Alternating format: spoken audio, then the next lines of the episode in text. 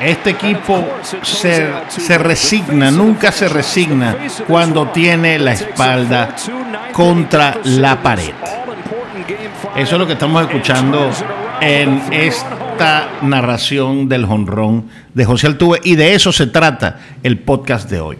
Vamos a hablar sobre el nuevo Mister Octubre, José Altuve. Y este es tu podcast Béisbol con habichuelas. Noticias, entrevistas, comentarios y todo lo que necesitas saber del rey de los deportes. Siéntate y disfruta ya tu ración de Béisbol con habichuelas.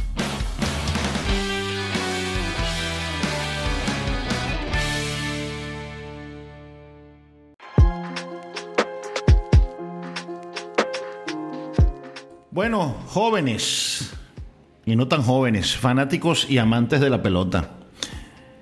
En el año 77 y 78, para los que no, no estaban vivos en esa época eran, o eran unos bebés, yo tenía apenas 7 u 8 años, pero recuerdo vividamente aquellos batazos de un señor que ya está en el Salón de la Fama y que tiene el récord de más ponches de por vida en una temporada eh, de, por vida en el béisbol, 2.597 ponches. Y ese señor se llamaba Reginald Martínez Jackson, Reggie Jackson, Mr. Octubre. Se retiró del béisbol con 563 jonrones, 1.702 carreras remolcadas y se ganó el apodo de Mr. Octubre porque en las series mundiales del 77 y 78 fue realmente I am the stick who remove, who remove the drink. Yo soy el palito que remueve la bebida. Yo soy el calimete, el popote, el, el palillo, como sea.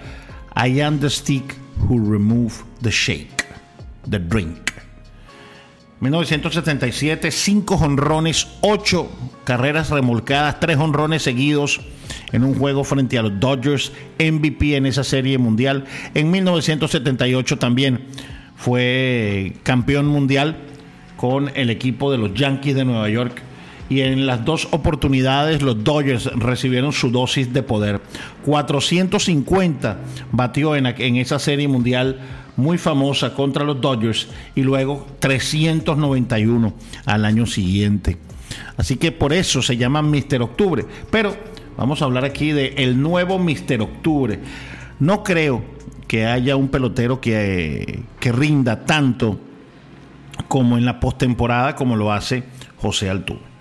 Voy a dejar muy claro algo aquí en este podcast. Siempre lo he dicho tanto en mis columnas cuando me ha tocado escribir columnas al respecto, como en mis programas de radio cuando estaba en Radio Deporte 1590M en Venezuela, como en el emergente siempre lo he dicho. Se habla siempre de postemporada y hay que hablar de postemporada porque tú tienes que mercadear el producto. Pero no es lo mismo tirar un jonrón en la Serie Mundial, that's another ball game, that's another animal, que lanzar un jonrón en la serie de campeonato o las series divisionales. Por ejemplo, Mickey Mantle es el pelotero que tiene más jonrones en series mundiales con 17. Claro, eso ya está superado por todos los juegos de postemporada que hay, porque cuando estaba Mickey Mantle, Willie Mays, Babe Ruth, Lou Gehrig y todas estas personas, hasta 1971, antes de 1971, era el campeón de cada liga, iba a la Serie Mundial y ahí se, dirimía el campeón mundial.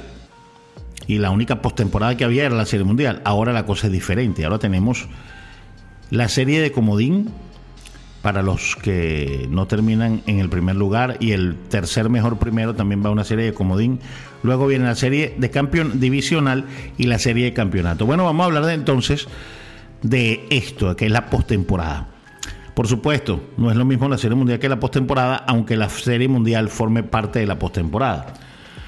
Pero de verdad que los números de Altuve impresionan. Los números de Altuve son fuera de serie. Por eso mi pregunta, y quiero que me la respondas y que me digas.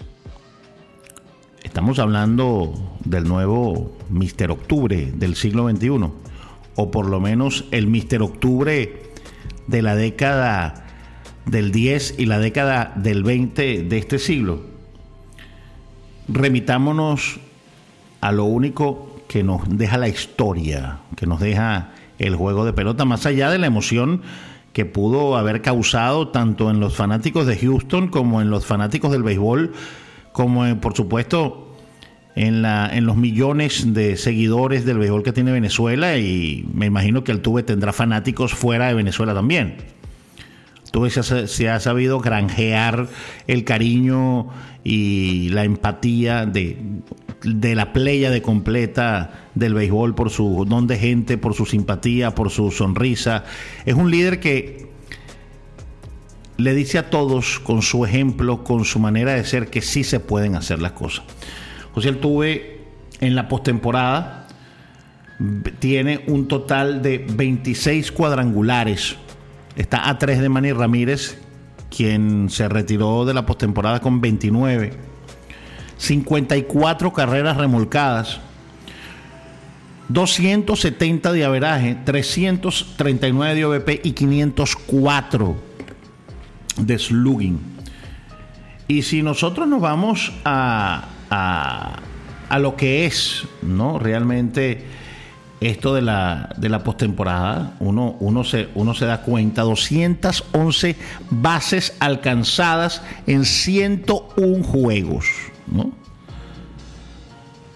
La gente dice que bueno, eh, que los otros jugadores peloteros no tienen, no, no han tenido la suerte. Bueno, la suerte no, Altuve juega en postemporada, ha ido a los, eh, con los Dodgers desde 2015 de manera consecutiva.